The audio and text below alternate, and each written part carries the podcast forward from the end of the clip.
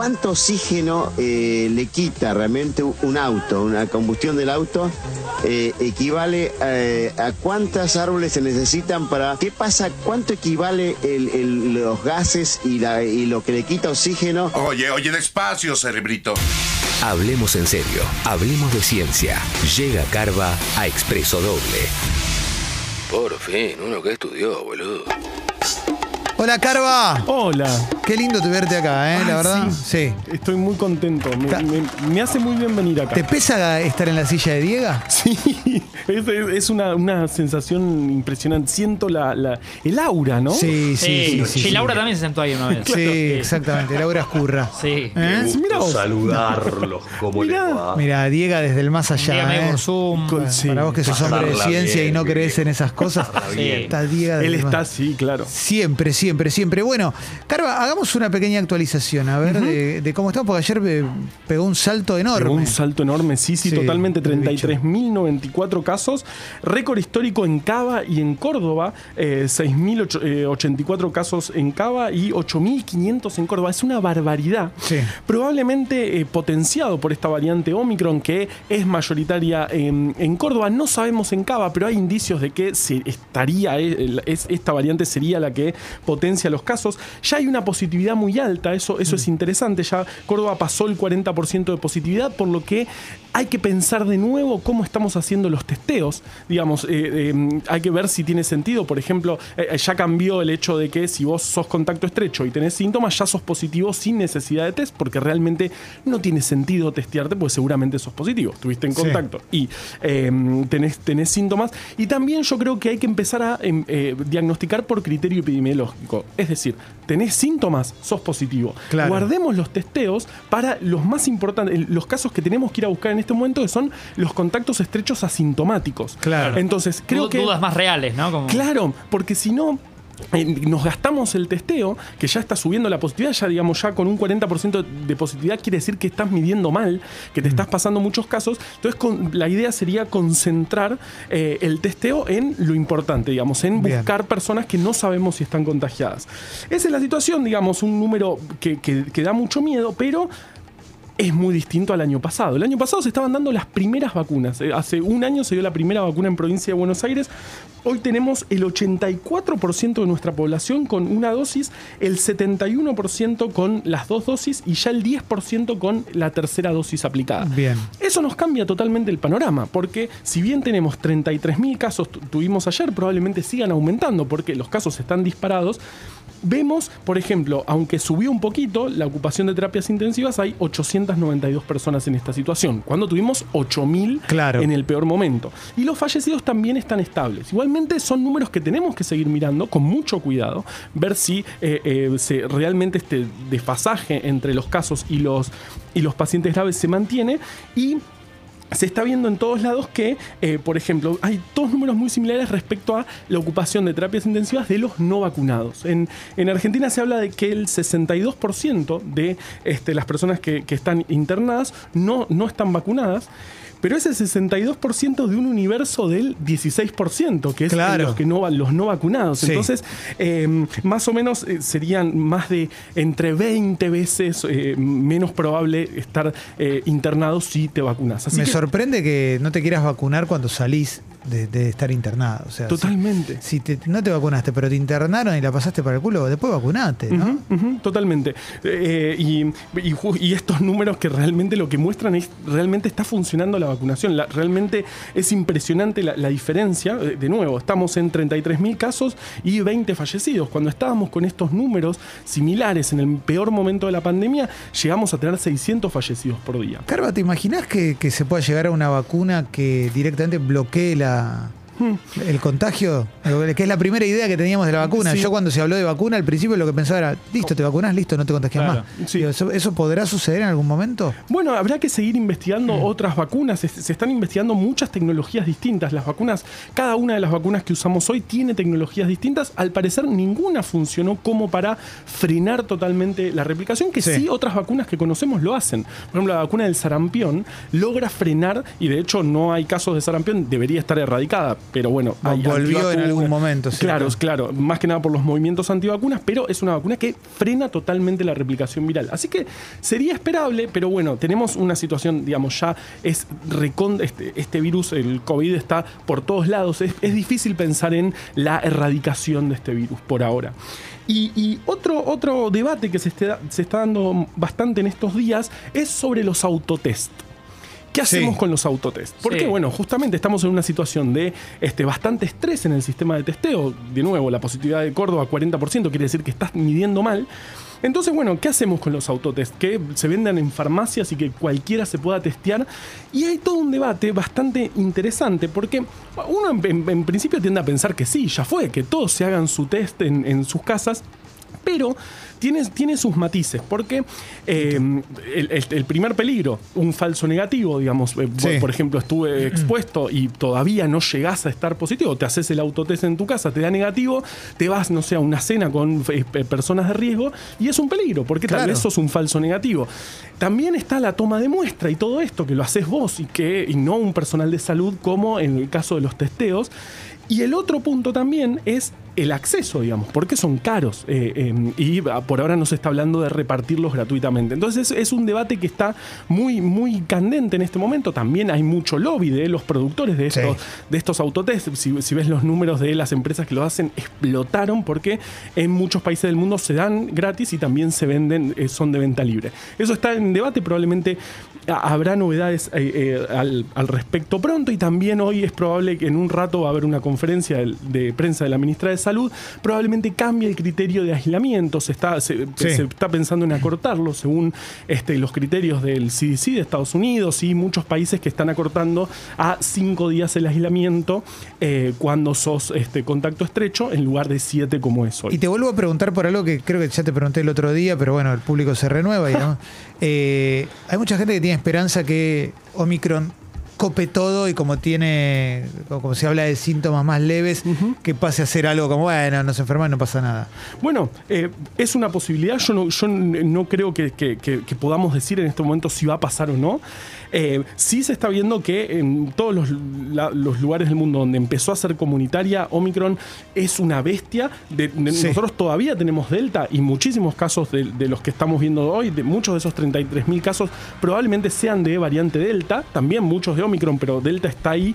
No sé cómo va a ser la competencia y es muy difícil de predecir. Esto, esto de nuevo, lo dijimos varias veces, ver cómo es la evolución de los virus, cómo aparece una variante y, y saca la otra, no es tan fácil de predecir y es la primera vez en nuestra historia que lo estamos viendo en tiempo real. Claro. Yo, yo trabajaba en eso, justamente trabajaba con dengue y veíamos eh, cómo aparecían distintas variantes que reemplazaban a otras, pero con brotes de hace 10 años, Claro, claro. de hace 10 años y mucho.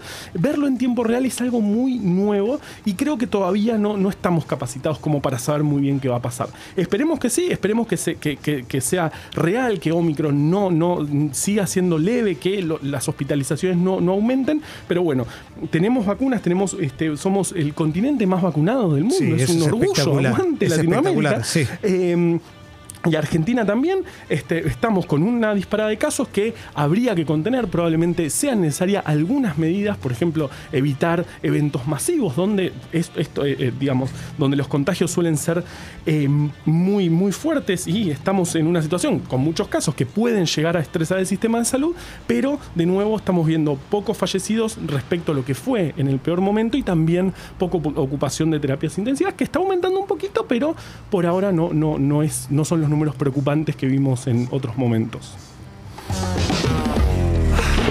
Kino Chicken. Y bueno. No es un bache, es un silencio. Simplemente mirarnos a los ojos por última vez en el año. Es cierto. Carva, Estoy muy nervioso. No, tranquilo, caro. Calculo que te pedirá lo que hace. Habitualmente un lunes, pasa que hoy es Claro, miércoles. es miércoles, yo no sé qué me va a pedir. Último Ah, miércoles sí, del año. Todo lo que hacemos es lo último Es del año. último. Uf, Qué difícil. Kino Chicken. llega por Zoom. Carva, Sí. ¿me contás una historia? Claro que sí, claro que sí. Qué lindo. Qué emocionante. Te digo, eh. Qué lindo. Última historia del año. Última, historia, del año. Y la, la- la historia, ¿dónde la tengo acá? Eh, nos trae a Argentina. Esto pasó en Argentina más o menos en el año 1831, en el viaje de Darwin por nuestra, nuestra zona. Darwin realmente. Sí. Primeros mucho- almuerzos de Mirta. Primeros Sí, almuerzos de Mirta sí. con Darwin invitado. Exactamente, mano a mano. Sí, sí, sí, muy buen inglés. eh, ¿Sos Mirta. fan? Te lo pregunto, me pasa a mí. ¿Sos fan de las historias en Patagonia, pero de hace 100 años, 150 años? Pero ultra fan. Me vuelve loco. me, Me, vuelve... vuelve loco. Y pasó de todo ahí, porque además Sí. hubo mucha navegación para buscar un paso entre los dos Sí. océanos. Porque antes del canal de Panamá, antes del canal de Suez, era, era, digamos, había que encontrar una forma de pasar. Y bueno, este, eh, era muy difícil la navegación. Qué y por, por eso, por eso había mucha, mucha investigación. Y en eso, en uno de esos barcos, vino Darwin en el Beagle, más o menos para 1831. Y mucho, mucho de lo que, de lo que Darwin vio. Darwin es el padre de la evolución. Hoy, por ejemplo, hablamos de evolución de virus, más o menos usando las mismas leyes que Darwin describió en 1830. Eh, Darwin, acá pasaron muchas cosas. Una historia que a mí me vuelve loco es que él estaba buscando aves, él, estaba, él pensaba en los ñandú, los ñandú Mm. lo volvían loco porque veían que eran cada vez más chicos a lo largo de, eh, digamos, cuando más te alejabas, te ibas a climas más fríos, veía aves más chicas. Y el que estaba buscando un día, mira así, y el ave que él buscó durante años se la estaba comiendo uno de un, un capitán, un marinero de su barco. No, tremendo. Dice, no, Tremendo. loco. ¿Qué haces? Ah. ¿Qué haces? ¿Cómo te vas a comer el pajarito? Por suerte recién estaba empezando y eh, Darwin, que era muy buen taxidermista, logró eh, con los huesitos y todo reconstruir el, el ñandú. Está en tu libro esto. Este, esto está, esto Está en tu libro. ¿Viste que lo leí? Lo leíste, qué lindo. ¿Viste que lo leí? Y lo llevó a reconstruir y hoy está en ñandú de Darwin en el. Museo de Londres, que es Sí. ese que se estaba comiendo el, el- el- el submarinero. Breve el Atlas plato. de anécdotas de la ciencia, ¿no? Claro, sí, sí, exactamente. Impresionante. Le sacó el primer plato libro, tiempo. ¿no? Sí, Sacó total. menos mal que le sacó Ese el no es tu plato, bancame. Sí, para que ya llega la polenta. Sí. Ahí te traigo, me estás comiendo el Sí, pajarito hace años que que Sacámelo a la mesa 8. Te pedí sorrentinos, plan.